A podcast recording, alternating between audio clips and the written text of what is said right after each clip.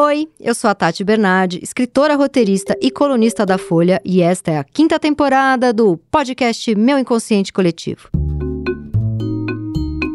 Depois de episódios incríveis sobre literatura, agora eu resolvi trazer para o divã protagonistas inesquecíveis de séries e filmes. E para fazer análise selvagem dessas personalidades, eu convidei psicanalistas maravilhosos que toparam a brincadeira. A graça é que as minhas angústias, misturadas aos dilemas das obras analisadas, provavelmente são o que a sua cabecinha obsessiva sempre quis saber. E hoje eu converso com a psicanalista e professora Renale Xavier, que é formada em psicologia pela Universidade Estadual da Paraíba, é mestre em educação pela Federal da Paraíba, doutoranda em teoria psicanalítica pela Federal de Minas Gerais e coautora do livro Relações Raciais na Escuta Psicanalítica, pela editora Zagodoni. A gente bateu um papo sobre a Arabella, personagem da incrível Micaela Cohen da série I May Destroy You da HBO.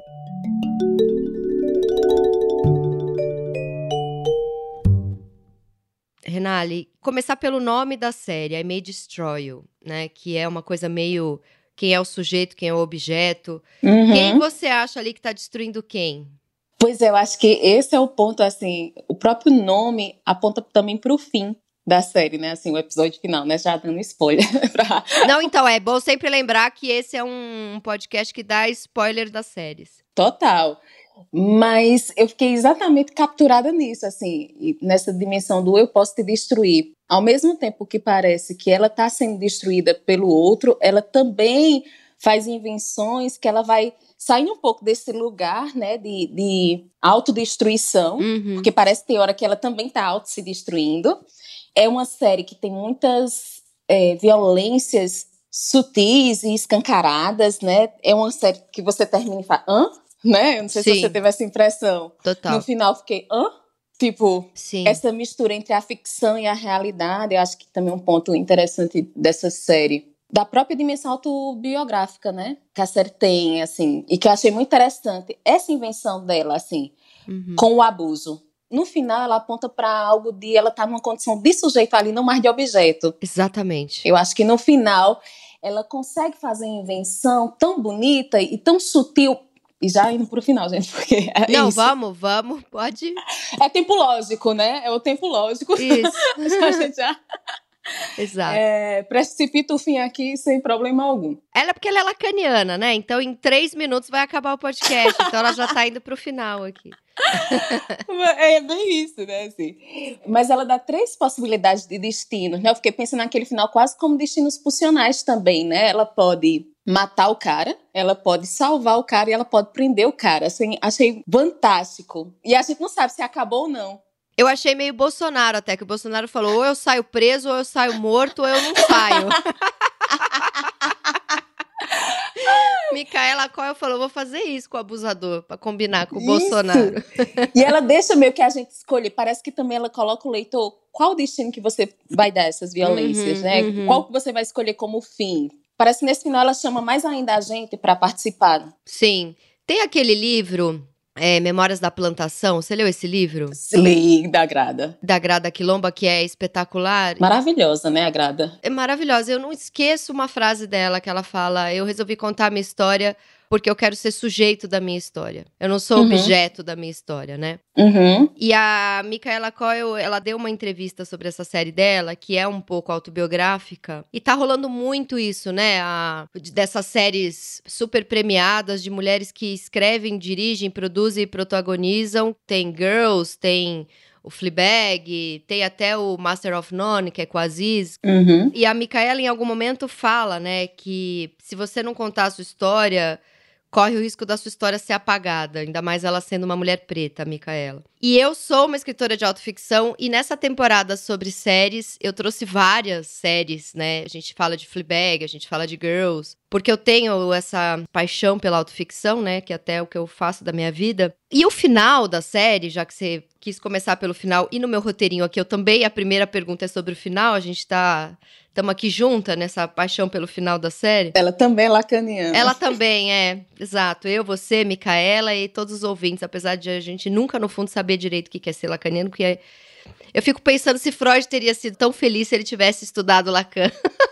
que, é, que é muito difícil. Mas enfim, no final, a gente acha que ela encontrou o estuprador dela, aí ela bate, é, droga, abusa dele, tem um que ela salva ele, enfim, você acabou de falar isso tudo. Né?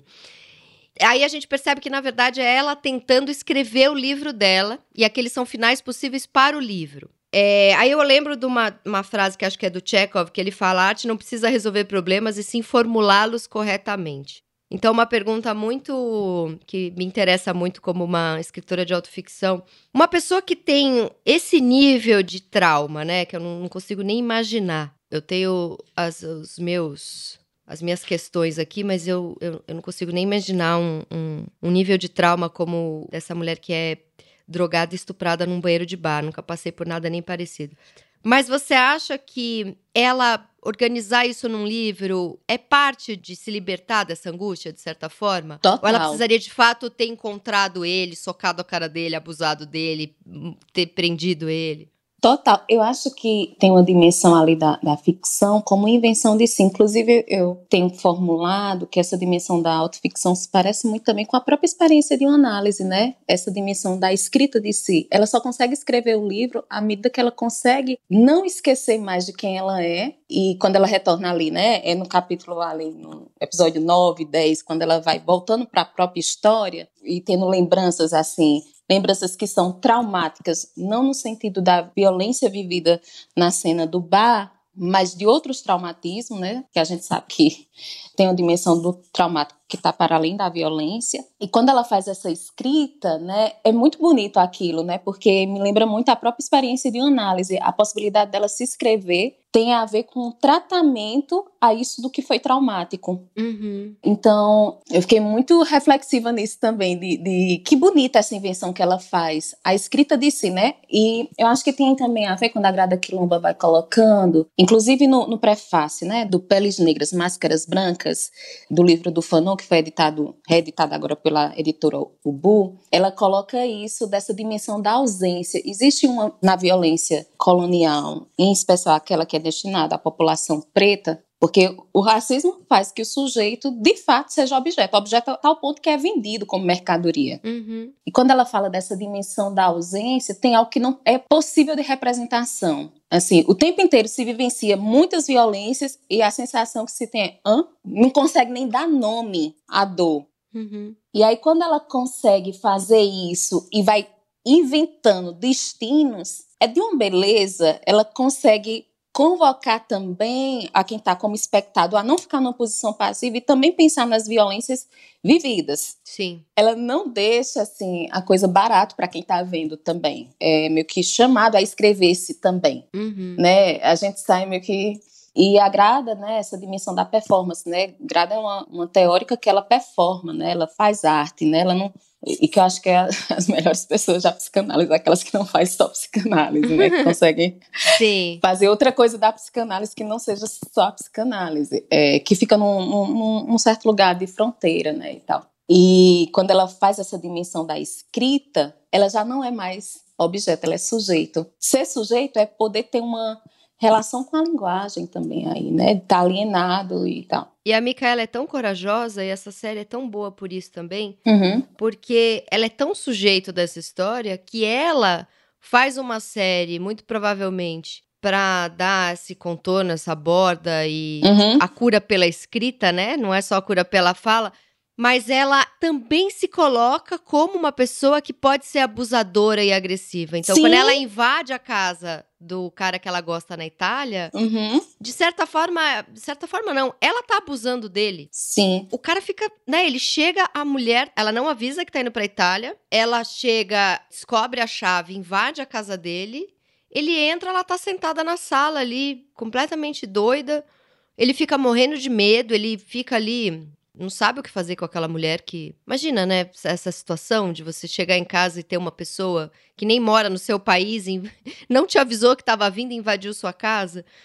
E essa série é muito boa, porque assim, aí tem o Kwame, que é o melhor amigo dela, uhum. que também é estuprado por um date do Grindr, né? E eu tava até assistindo essa série com meu namorado, ele falou: Nossa, que lindo ela botar um homem sendo estuprado né? Porque assim. É... Não se fala da violência que os homens vivem, né? Não se fala da violência que os homens sofrem. E ela podia estar tá com todo o direito do mundo, extremamente imersa ali na dor que ela sentiu, no abuso, mas ela coloca um homem sendo estuprado na história dela. E aí tem a Terry, que é a melhor amiga dela, Uhum. que ali tem uma situação que ela decide transar com dois caras, que é super consentido, mas que aí você fica pensando, foi consentido mesmo? Porque os caras fizeram de conta que não eram amigos, fizeram ela acreditar que ela tava escolhendo se divertir, fazer uma farrinha com dois caras, mas tava tudo combinado pra pegar junto uma mulher. E aí você fica a série toda se perguntando, acho que ela foi abusada também. Será que ela foi? Essa era a próxima pergunta que eu queria te fazer. E eu me perco muito nisso. Então, por exemplo, eu fui descobrir com o I May Destroy com a Micaela Coyle, inclusive eu fui descobrir junto com a Arabella, que descobre também ao longo Uhum. do episódio, que se o cara tira a camisinha e não avisa é um estupro. Sim. Né? Porque o cara faz isso, ela fica ali meio puta, mas passa o dia com ele, meio namoradinha dele. Aí ela escutando um podcast, né? A personagem da Micaela, a Arabella, escutando um podcast, ela, caramba, eu fui estuprada de novo. Uhum. Então, é uma série que o tempo inteiro fica falando sobre consentimento. E aí ela se coloca num lugar de abusadora. A Terry é, é a melhor amiga dela, que é a pessoa que fala: larga ela aí na balada. E é por isso que a Arabella é estuprada, porque a melhor amiga dela vê que ela tá doidona e larga ela lá. O Kwame, ele meio que abusa do. Não abusa, que essa é uma palavra meio pesada pra isso, mas. Também é uma pessoa que pode ser bastante autocentrada. Todos os personagens, né? Podem ser autocentrados, insensíveis, contraditórios, egoístas. Ninguém é herói ali. Ninguém é só vítima. Então, até nisso, ela faz personagens muito reais, muito vivos, né? Uhum. Não é aquela versão melhorada que a gente quer ver. Nós, como audiência, queremos ver, assim. Ela faz pessoas muito reais, né? Você sentiu isso vendo? Total. Sabe, ao ver o que eu me lembrava o tempo inteiro? Vou ter que citar Conceição Evaristo. Ah, por favor, merece ser citada o tempo todo. Mil vezes. A gente ainda tá, segue revoltada por ela não estar ocupando uma cadeira na, Sim. na Academia de Letras, né? Porque, Sim. enfim, que escritora, né, a gente tem. E eu acho que uma das coisas, tanto que a Micaela faz nessa dimensão autoficcional, como a Conceição Evaristo, a Conceição Evaristo diz algo na, em Becos de Memórias que eu acho genial. Ela diz: tudo que eu escrevo aqui é verdade, tudo que eu escrevo aqui é ficção. Uhum. E você não vai saber o que é verdade e o que é ficção. Nem quem tá escrevendo sabe. E é lindo, né? Porque eu acho que a Micaela faz um pouco, um pouco não, ela faz muito disso na, na série, de exatamente trazer a complexidade de uma violência que é muito destinada à população preta sem colocar só como vítima. Uhum. Assim, acho que quando eu vi, a primeira vez que eu vi, né, assim, a, a fotografia da série, eu fiz, eita, hoje eu não vou falar de racismo, foi um pouco disso. Porque, nossa, a protagonista é uma mulher preta tal, e a gente pensa, nossa, vai estar tudo resolvido, né? Ela coloca numa complexidade tão grande que a categoria, por exemplo, de trabalho Uhum. ali, é uma pessoa super bem sucedida, mas o trabalho tá por um fio, ela tá passando fome, sem dinheiro, né? Sim. Ela teve sucesso no Twitter se expondo e ela vive, tem Sim. cansaços com a exposição. Será que Total. o tempo inteiro eu tenho que falar sobre ser mulher, sobre ser preta, sobre, né? Tem esse cansaço. E ela diz uma frase muito marcante, né? Eu não estava pensando sobre ser mulher porque antes eu estava ocupada entre ser preta e pobre. É, é boa demais essa frase. É boa demais. E quando ela traz a realidade, voltando né, um pouco mais para a pergunta, se é que eu me distanciei dela, parece que todos os personagens são protagonistas. Uhum. Isso é muito bonito na série. Sim. Ao mesmo tempo que a gente vê essa dimensão deles objetificados nisso que é a própria violência racial em torno da pessoa preta, né?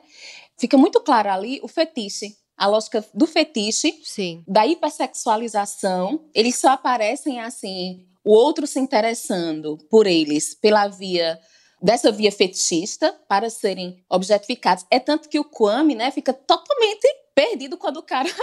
Não, peraí, nesse date a gente precisa jantar antes, né, de fazer outras coisas. Total, o cara quer dar um carinho pra ele, ele não entende nada. Voltando agora pro início, né, porque a gente começou pelo fim e volta pro início da série, essa dimensão do afeto, né? Parece que é muito comum o ódio, ou só algo pela via desse fetiche. Inclusive o barulho que a Micaela faz, a minha turma de brancos. Meu Deus, que mulher, né? Como. Uhum. Eu não sei, eu tô o tempo inteiro com essa angústia. Rolou um incômodo, né? Não incômodo, mas rolou uma coisa assim: 98% dos meus amigos apaixonados por ela, mas como uma coisa Quantos seriam capazes de mandar flores para ela? É uma coisa meio assim, não é um incômodo ruim, não. É um incômodo bom, mas é um incômodo. Sim. Tipo, que mulher é essa? Ela é, ela é bonita num lugar que é um lugar do assombro, do, do exótico, do. Uhum. Ela é diferente. Como assim ela é diferente, né? Rolou uma coisa assim. Porque tem essa dimensão do exótico, né? Quando esse elogio vem, parece que o que você tá sacando, né? Já por estar com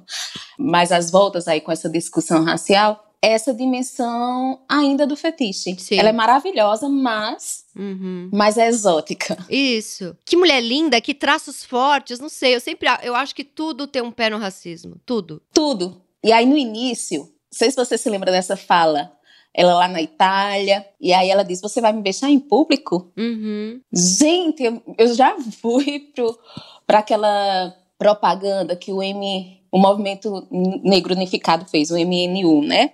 Que é Beije sua preta em público. Não sei se você já viu essa foto. Não conhecia. Pois é, porque tem isso, né? O afeto. Quantas mulheres negras você vê de- sendo de mão dadas na rua ou na balada, né? Mesmo estando ali como casal, tal, você ou o cara se preocupando, assim, nessa dimensão romântica, mas assim, enfim, é, é problemático o amor romântico, mas assim, É, porque tem essa coisa do, nossa, que corpo, que não sei o quê, Sim. mas não vai pro afeto, pro, né, pro beijo romântico. Eu entendi o que você tá falando. Então tem todo um, um- algo que a série escancara o tempo inteiro de que como também nas outras, a partir dessa violência, ela vai também sacando a violência com o Biagio, né? Uhum, sim. Ela vai sacando a violência que o pai produzia, né? Ela vai acessando as microviolências que antes ela não conseguia representar. Acho que o trauma tem uma, algo interessante da experiência traumática, porque ele divide o sujeito a tal ponto que produz um antes e depois, mas que ele consegue acessar algumas verdades que antes ele não conseguia.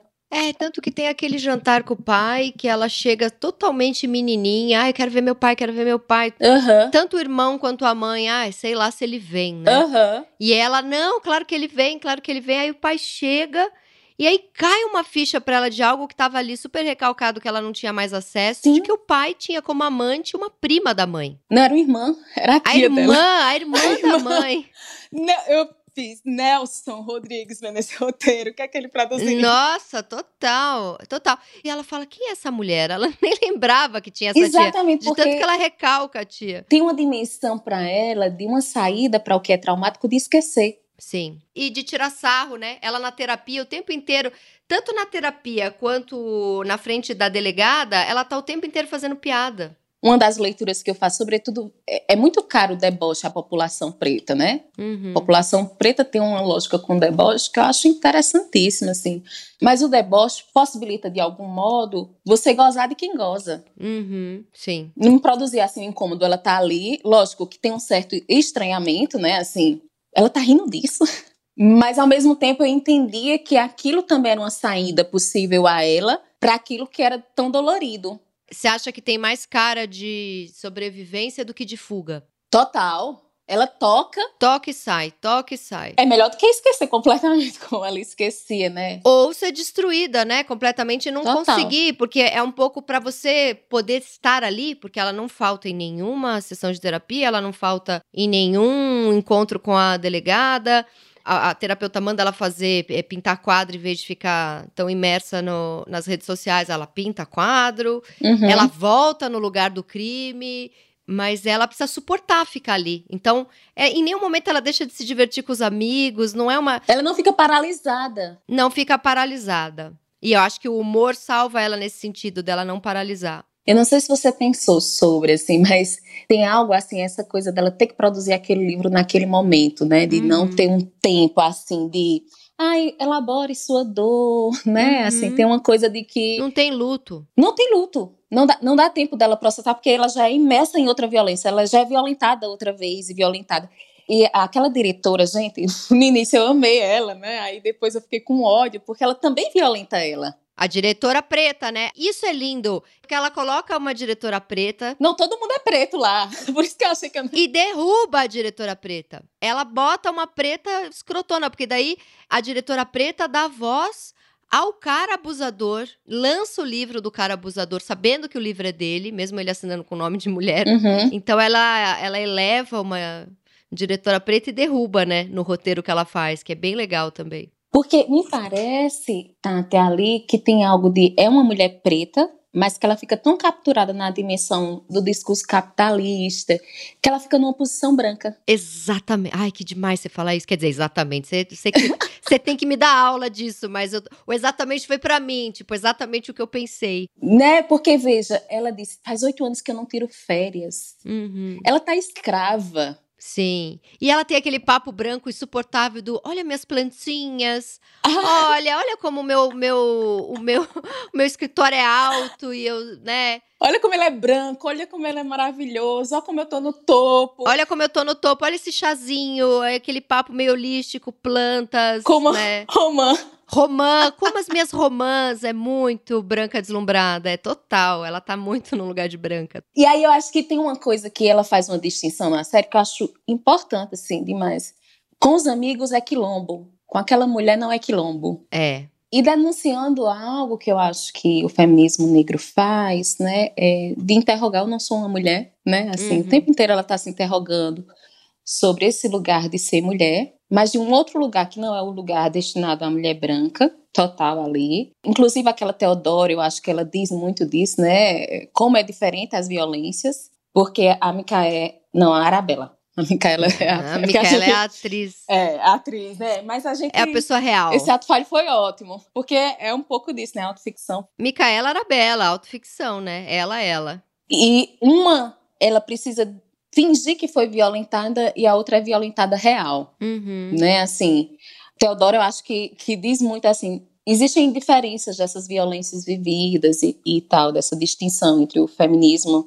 São outros lugares e outra coisa, assim, que a série me fez pensar sobre o cabelo, ela mudava muito de cabelo, né? E, Sim. E, e ela, não, ao mesmo tempo, diante do espelho, ela não sabia muito bem qual cabelo era dela, né? Ela disse, uhum. escolha você, a cabeleireira, né? Escolha sobre o meu cabelo, assim. Acho que é outro ponto, assim, que cabelo não é qualquer coisa, né? Pra, para uma mulher preta, né? Então, e ela deixa a mercê do outro, assim, escolha você e ela fica linda, né, com o cabelo dela. Acho que o momento mais bonito Sim. da série é quando ela tá com o cabelo dela e que realça assim todos os traços dela de forma muito bela, né, assim. Sim, sim, sim. Mas ela precisa sair desse lugar que tá com o cabelo do outro, o cabelo artificial, né, para que a gente veja ela. Cabelo liso, cabelo colorido, rosa. a peruca rosa, sim.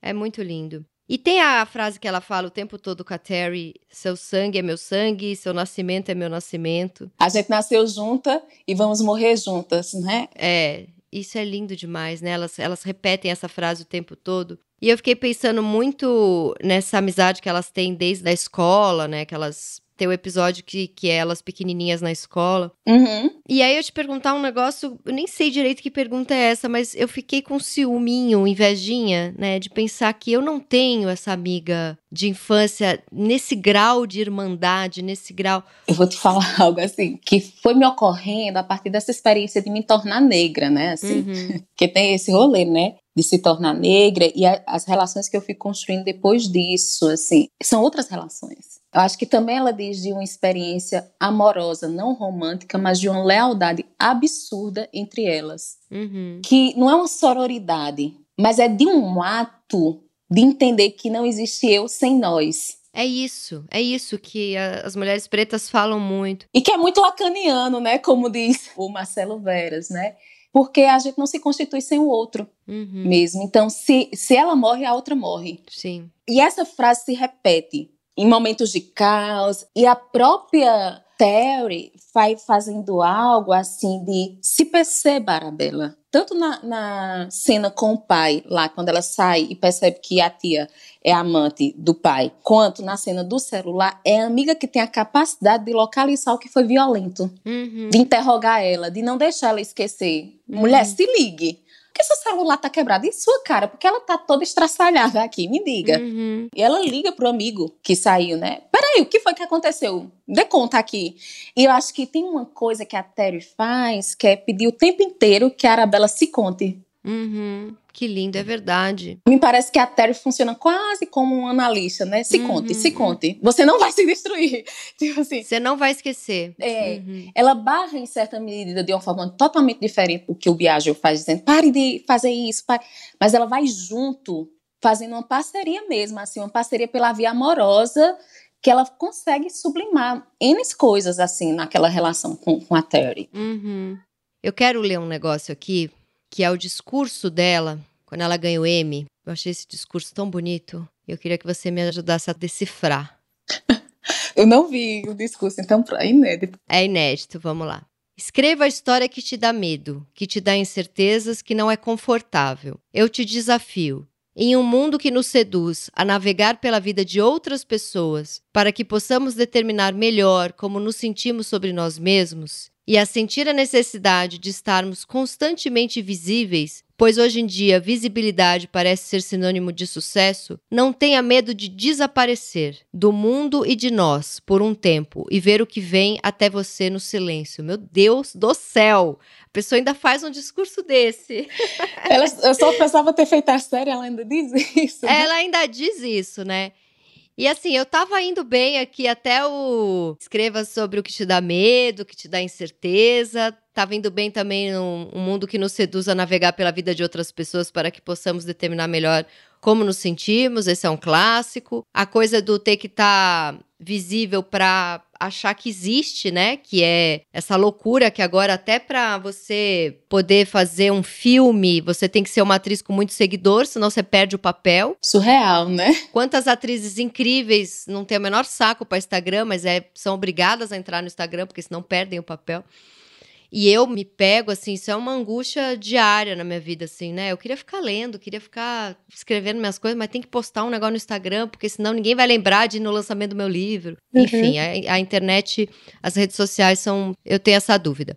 Mas a parte que ela fala, não tenha medo de desaparecer por um tempo e ver o que vem até você no silêncio, é muito bonita, né? E ao mesmo tempo ela é essa pessoa que diz não tenha medo de contar a sua história, conte a sua história, porque senão a sua história desaparece. Sim. Então ela fala do desaparecer em dois lugares, né? Conte a sua história, dê a sua cara ao mundo, para que você seja sujeito da sua história e não objeto, como diz a Grada Quilomba, mas ao mesmo tempo saiba desaparecer para ouvir o que é essa história dentro de você, né?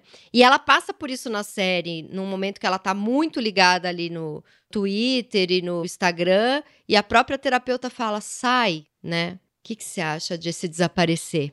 Eu acho esse desaparecer, eu vou responder com Toni Morrison. Vai, arrasa. Quando ela, ela vai naquele livro Sula, uhum. ela vai trazer a personagem. Genial, gente. E tem algo que ela diz, assim, sobre a mulher preta, né? Desse lugar que já é representado como ausente, ela tem um certo, não vou romantizar, né, gente, porque são muitas violências, mas um certo privilégio, porque ela pode desaparecer de um outro modo, produzindo uma revolução. Uhum. Porque ela não tem medo de perder, porque ela já perdeu tudo. O que, é que uma mulher preta tem a perder? Ela só não tem emprego. Inclusive, né, a própria Micaela, né, ela só lançou uma temporada dessa série, porque ela entregou, né, já de forma muito... Mas é genial. Então, é, talvez sem essa experiência, né, do que também essa violência, ela não consegue essa revolução de escrever dessa forma, né? Então, quando, quando eu penso nisso de desaparecer, é quase como aquele ato suicida que quando vai falar da dimensão do escravo, né, assim, de que o suicídio não era uma morte como qualquer outra, numa perspectiva assim, porque também portavam liberdade. Uhum. Eu acho que essa dimensão de. Tem algo nesse texto dela que ela diz: Ó, oh, eu estou escrevendo a mim mesma descolada do outro. Gente, isso é uma posição de final de análise. Uhum, uhum. De conseguir escrever, sabendo que o outro existe, mas escrever para si próprio, para se dizer. Eu acho genial, assim. E aí eu Sim. acho que essa posição é algo muito das escritoras também, assim, eu acho um ponto em comum. Não sei se você, enquanto escritora, é uma pessoa que tem um percurso aí na crítica literária, percebe isso, que o estilo de escrita é completamente diferente de uma escritora preta, de uma escritora branca, assim, que escreve, né, assim, é completamente diferente, porque tem uma dimensão... Completamente diferente. A branca tá o tempo todo querendo agradar. Isso! a preta tá dizendo, eu sou livre para não te agradar. Tem nada a perder. Eu já perdi o que eu tinha para perder. Isso. E é muito bonito isso, assim. E a gente vê isso, por exemplo, na escrita da Tony, da Maya Angelou, né? Assim, hum. eu vou me levantar, você está me destruindo. Me lembrou também muito esse, essa série, aquela poesia da Maya Angelou, né? Que ela vai dizer, ainda assim eu me levanto. É o tempo inteiro ela caindo e se levantando, né? Assim, essa série.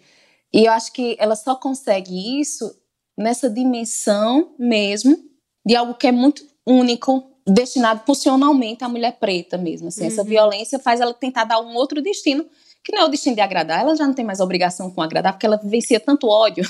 Que lindo. E eu penso também numa coisa de. Duas coisas eu penso. Uma, que ela conta a história da Arabella, que faz o primeiro sucesso no Twitter, escreve um livro meio pelo Twitter, faz um boom, uhum. aí as editoras querem ela. Mas as editoras querem ela, até parecido com a maneira como tem um episódio do Girls, que acho que na segunda temporada, que é quando inclusive a, a Rena, né, que faz a Lena Durham, desenvolve toque, porque o editor fala: "Nossa, como você se expõe, né? Você conta que você faz um sexo bizarro e você é a voz de uma geração, porque você é essa menina que vai numa festa e procura histórias para contar e você se expõe. Eu quero um livro sobre isso. Eu quero um livro que é você contando que fez um sexo louco com alguém, barará, e ela trava porque ela percebe que ela está sendo abusada ali de certa forma. Ele não quer qualquer texto, ele quer o texto que ela conte da vida sexual dela de um jeito extremamente exposto e que claramente aquilo vai dar cliques né, um livro, ele fala para ela, você está escrevendo um e-book. Uhum. Então, claramente ele está atrás de clique, ele não está nem aí para o potencial escritor dela, né? E ela se sente ali tão abusada de certa forma, né, que é só se for dessa forma, não é ela escritora, mas é ela praticamente pelada, que é o que ela faz na série também o tempo todo, então, né, é, é confuso uhum. e complexo. E ela acaba desenvolvendo um toque ali. E a Arabella tem um pouco isso, né? Nossa, você fez um sucesso na internet, então entram de novo nessa coisa do fetiche, né? A mulher preta que está no Twitter dando a real sobre ser uma mulher preta em Londres e barará. E aí, é, até a própria diretora lá da editora fala: você tem que contar sobre seu estupro, mas não fala isso acolhendo ela. Fala de um jeito, expõe aí teu estupro. Produza, é, tipo. Produza aí, vai aí, né? É a lógica do capital, né? Lógica do capital total. E eu acho que quando ela fala não tenha medo de desaparecer, é um pouco isso. Sim. Qual é a verdade que você quer contar para ser um sujeito? E qual é a verdade que você quer contar para ser um objeto desse mercado Sim. que vai pegar uma mulher que se expõe o tempo inteiro e vai fazer com que ela venda muito? Total. Porque aí não é a lógica da verdade, da obra literária, aí é a lógica do Big Brother. Sim. É uma outra coisa, né? Então, quando ela fala desaparecer, é vai ouvir a história que você quer contar e não fique imerso nessa cobrança de redes sociais e editoras atrás de dinheiro. Não seja escravo do outro. Eu acho que essa dimensão de não tenha medo de desaparecer, não seja escravo do outro, uhum. né? E eu acho que isso é muito potente, assim, de não ter medo de desaparecer. É o que a gente também faz no divã, né? A gente vai cancelando de uma forma simbólica, né? Os outros, assim, os grandes outros da vida e, e vai inventando uma coisa que é tão sua, que é tão sua, escrita tão sua, que você acaba tendo um estilo. Sim. Um estilo que não dá para imitar mais ninguém. A tal da, da voz, né? Que é tão é. difícil. Sim. Uhum. É muito interessante isso, assim, de, de, de, não ter medo, reconhecendo que o medo tá ali. Escrever com medo. Não tenha medo de escrever sobre o que você tem medo. É isso que ela isso, fala, né? poder ir com medo. Inclusive, uhum. a Maria Lúcia da Silva, ela diz disso, né? De que é poder, é, uma análise propicia isso a gente, né? A gente poder seguir com medo, Sim. mas dando uma dignidade que não seja paralisia uhum. de você ficar nessa posição objetificada. Sim. Ela não ficou, né? Assim, é muito bonita. Ela não, não fica em momento nenhum tão objeto, né? Nem momento nenhum. Ela divide o tempo inteiro o outro, né? E em nenhum momento ela deixa de ser uma mulher jovem querendo se divertir. Ela em nenhum momento se coloca num lugar de alguém que teve a vida devastada, de alguém, né? E isso não é não é bonito porque ah, alguém que passou por isso e ficou devastado é fraco, não é isso que eu tô dizendo. Mas é bonito porque ela quis dar todo aquele recado de coisas seríssimas e pesadas, fazendo uma série que você assiste rindo, não é que ela é leve a série, porque eu tenho uma não. raiva disso, né? De, ai, uma coisinha leve pro final do dia. Ou então aquela coisa que o homem fala, ai, tô com uma namorada ótima, porque eu só me divirto, ela é tão leve. Eu detesto isso da cobrança de tudo que tem que ser leve.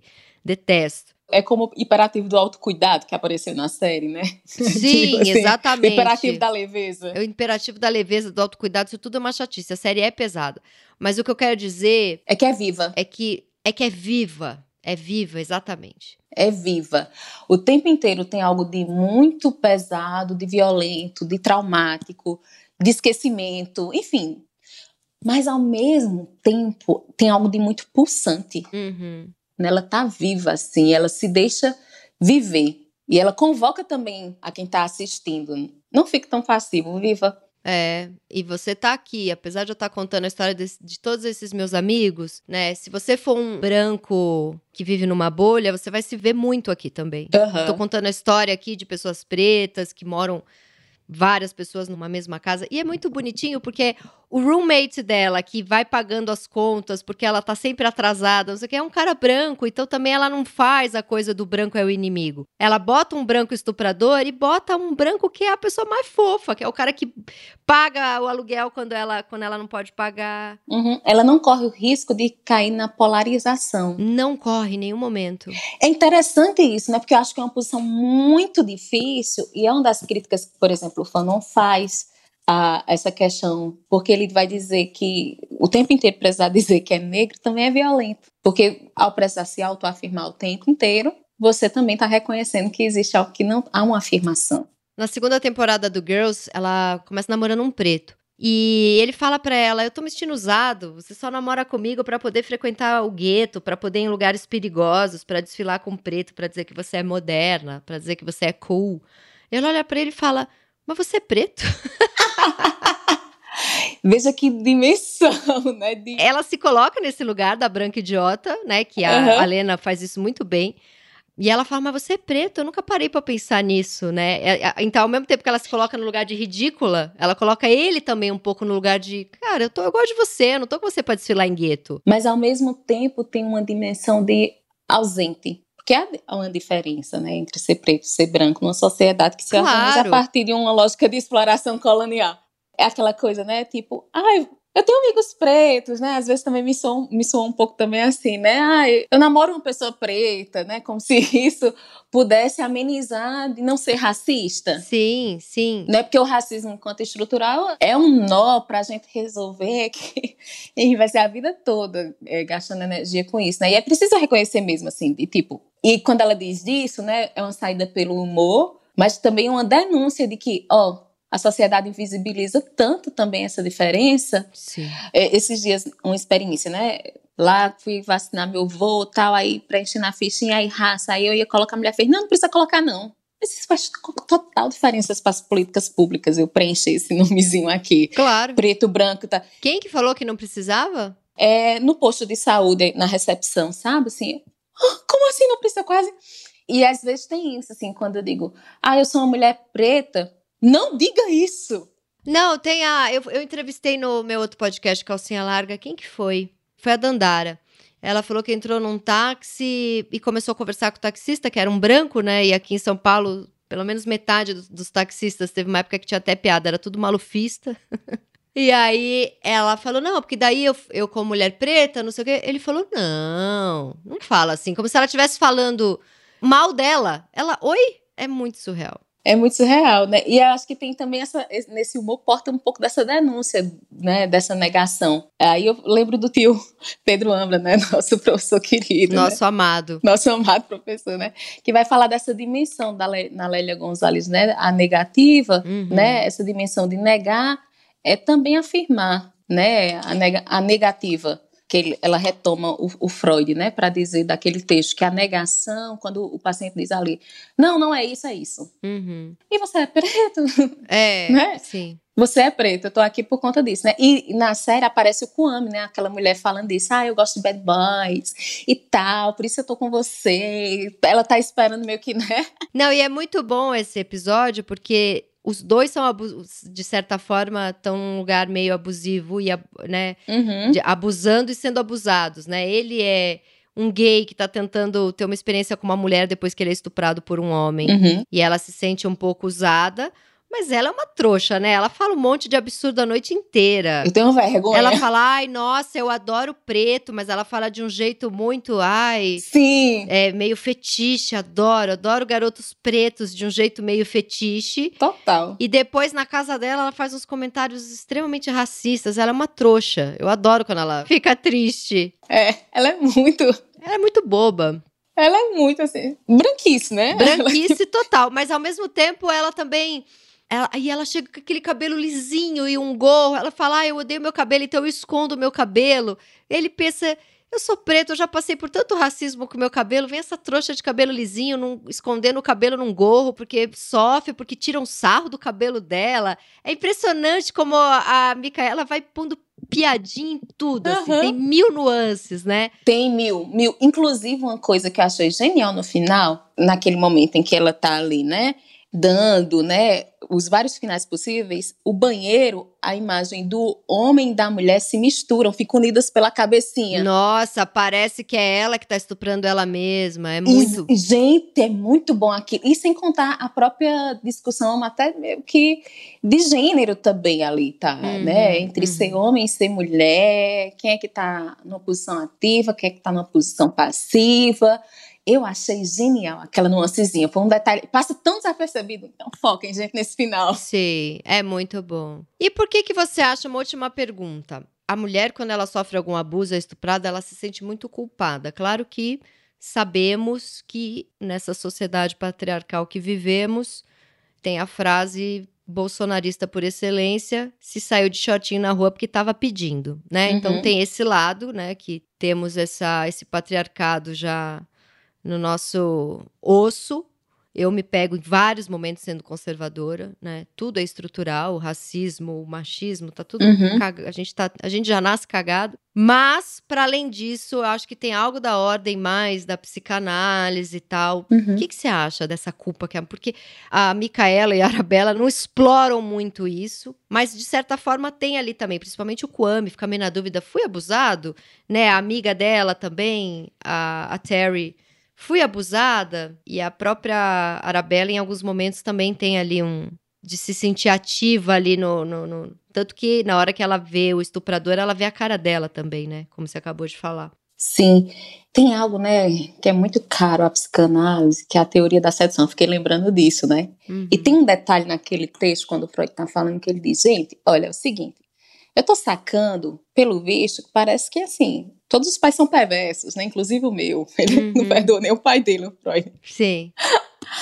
e eu fiquei pensando assim, será que essa culpa aí, né, não tem algo da própria experiência? Porque mesmo uma violência que é que é uma violência, algo de erógeno no corpo, né? E eu fico pensando se muitas vezes essa experiência de violência não produz algum tipo de satisfação que o sujeito se culpa dessa satisfação sentida ali. Entendi. Né? Enfim, tô viajando aqui, viu?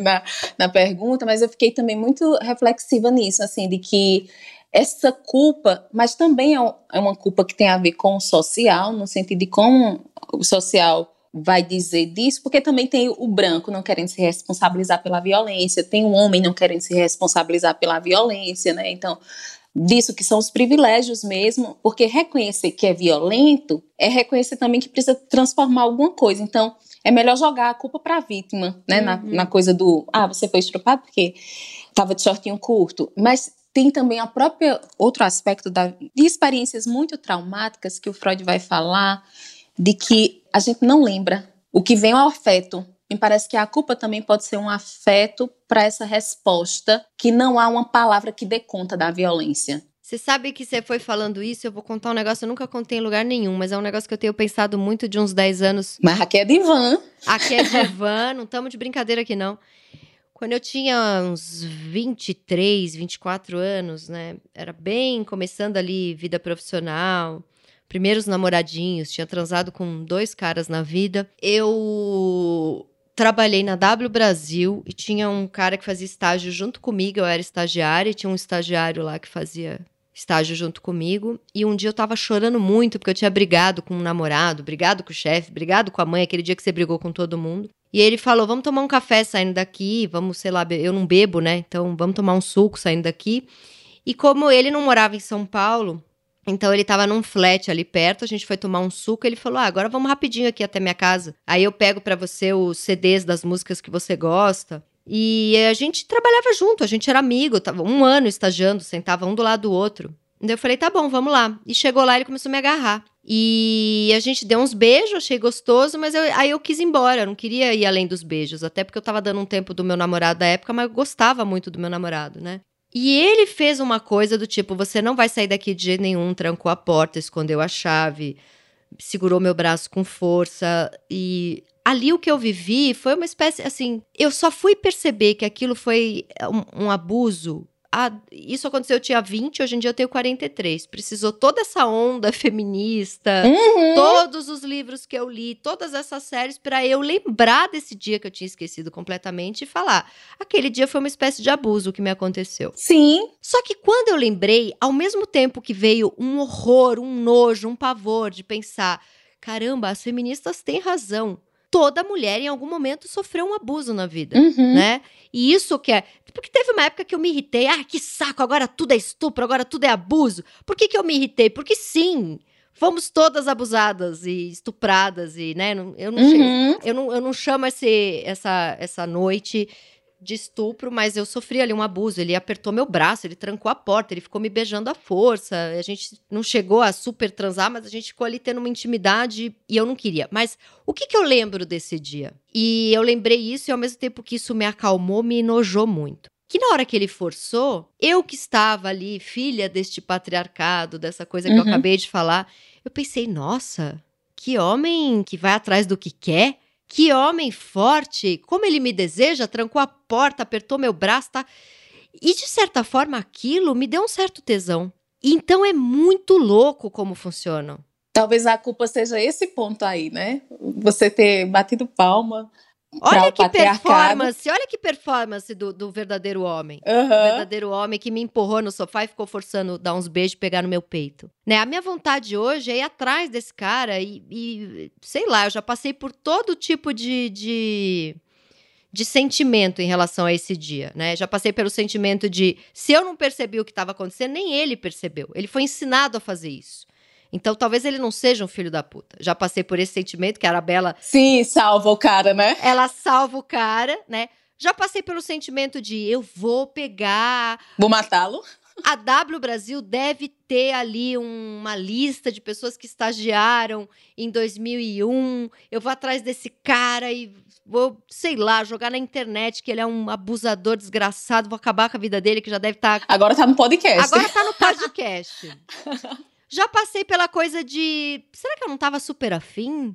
É muito complexo. É muito complexo. É muito complexo porque tem a, a dimensão da, do irrepresentável da pulsão. Uhum. Porque tem algo da pulsão que a gente não consegue nomear mesmo, assim. Sim. Eu acho que esse, esse é o ponto bem psicanalítico da coisa, assim. É, hoje em dia, com tudo, com a idade que eu tenho, com tudo que eu vivi, com tudo que eu sei, com tudo que eu li, com a importância gigantesca que é ler livros feministas Sim. e conversar com mulheres e ter essa conversa que a gente está tendo aqui e ler Feminismo Preto, que ensina a gente com uma força que talvez falte ou não é falta, não é tem ou não tem, é é ou não é, né? Uhum. E hoje em dia eu teria, primeiro eu teria quebrado a casa inteira dele, socado a cara dele e ele estaria preso né? Eu não cheguei a trans... a gente não transou, mas assim, pegou no meu peito, pôs a mão na minha vagina, pôs a mão na minha bunda. Então, assim, eu fui abusada nesse dia, né? Sim. E talvez nem tivesse. Talvez tivesse sacado antes, nem fosse amiga, nem sentasse perto, nem teria ido tomar o suco, sei lá sei lá, entendeu? Uhum. Mas na época eu pensei, eu acho que eu tô aqui porque eu quero e eu acho que eu tô gostando do que ele tá fazendo. Isso. Quantas vezes a gente não passou por isso com 20 anos? Eu tenho pavor disso. Acho que esse é o ponto, assim, dessa responsabilidade. É, eu acho que é duplo violento, né? A vítima ter que se responsabilizar por um abuso que não cometeu. E no dia seguinte ainda fez o gostoso na agência. Não falou comigo, tipo, ai, vai, vai que ela fica afim.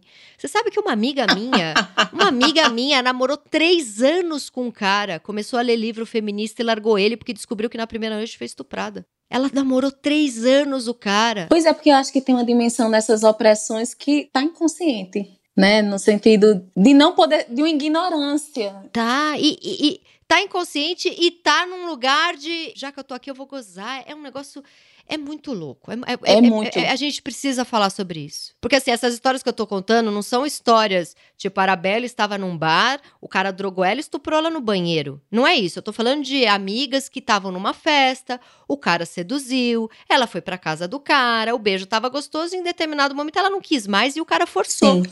Quantas de nós não passamos por isso? Todas, eu acho. Uhum. Aí a gente descobre 20 anos depois que isso é abuso. É desesperador isso. Sim. Eu, eu, brinco muito com essa questão de que eu não sacava algumas violências raciais porque tinha.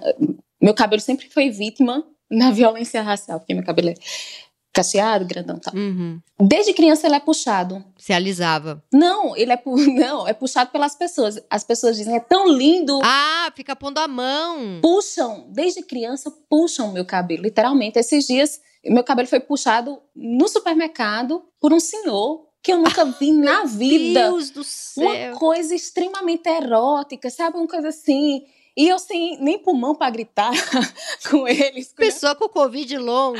Querem nem pulmão para xingar o velho. Isso, ah. isso não faz três semanas, entende? Que absurdo. E aí eu acho que eu tive pelo menos a percepção, isso é violento, eu consigo me proteger. Uhum. Assim, porque chega um momento dessa ignorância que você está tão objeto que você não consegue se proteger. Eu acho que esse tipo de conversa, de diálogo, dessa troca de experiência possibilita a gente dar um outro destino também a isso que vem afassalador do outro. E ter essa noção dói. Muita gente não quer ter essa noção. Total. A ignorância, gente.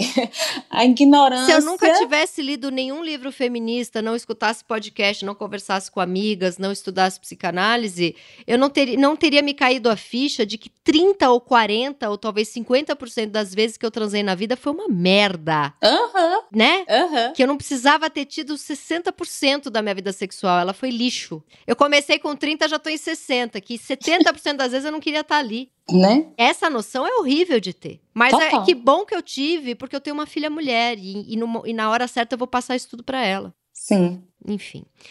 Olha, Renale, você foi um espetáculo, como já era de se esperar, porque o que Pedro Ambra me indica é sempre muito bom.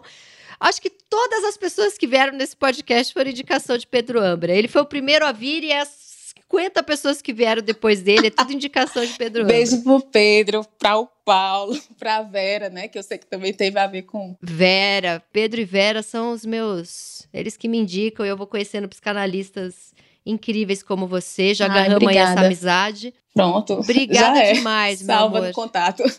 Adorei. Obrigada demais, meu amor. Cheiro, cheiro. Este foi o meu Inconsciente Coletivo, o podcast para onde a sua neurose sempre vai querer voltar. Eu sou a Tati Bernardi e a edição de som é da Zamundo Studio. Os episódios do meu Inconsciente Coletivo são publicados toda sexta-feira de manhã nos principais agregadores de podcast. Escute o seu inconsciente e siga a gente para não perder nenhum programa. Até semana que vem.